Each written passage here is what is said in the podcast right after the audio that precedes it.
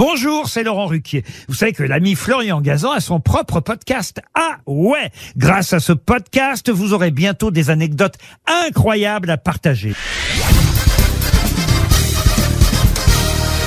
Salut, c'est Florian Gazan. Dans une minute, vous saurez comment Louis de Funès est apparu dans un film Marvel. Ah ouais?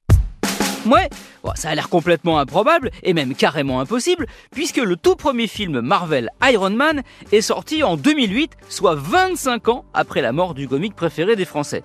Et pourtant, oui, Louis de Funès est bien apparu dans un film de super-héros, Captain America, le soldat de l'hiver. Ah ouais?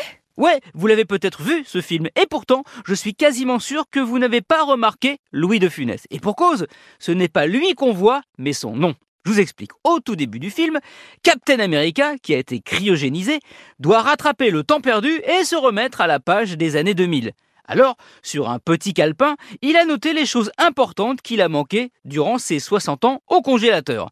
Entre autres, il a écrit Louis de Funès, mais aussi Coluche, France 98 ou Daft Punk. Ah ouais? Ouais, en fait, pour coller à chaque pays où sortait ce Marvel, un concours avait été organisé sur les réseaux sociaux auprès des fans. On leur avait demandé de choisir une liste d'événements ou de personnalités marquantes des dernières décennies. Et donc, le nom de Louis de Funès est sorti dans les plus cités, ce qui prouve sa popularité quelles que soient les générations. Ensuite, ces noms ont été intégrés dans le film. Pour l'anecdote, aux États-Unis, c'est Steve Jobs et le premier homme sur la Lune qui sont sortis en tête, en Angleterre, Sean Connery et les Beatles, et en Espagne, Rafael Nadal. Ceci dit, Captain America pourrait recruter Louis de Funès dans les Avengers car c'est un super-héros de l'audience.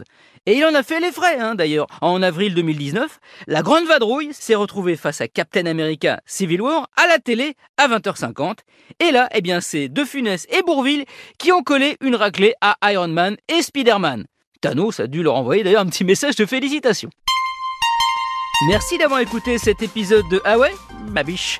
Retrouvez tous les épisodes sur l'application RTL et sur toutes les plateformes partenaires. N'hésitez pas à nous mettre plein d'étoiles et à vous abonner. A très vite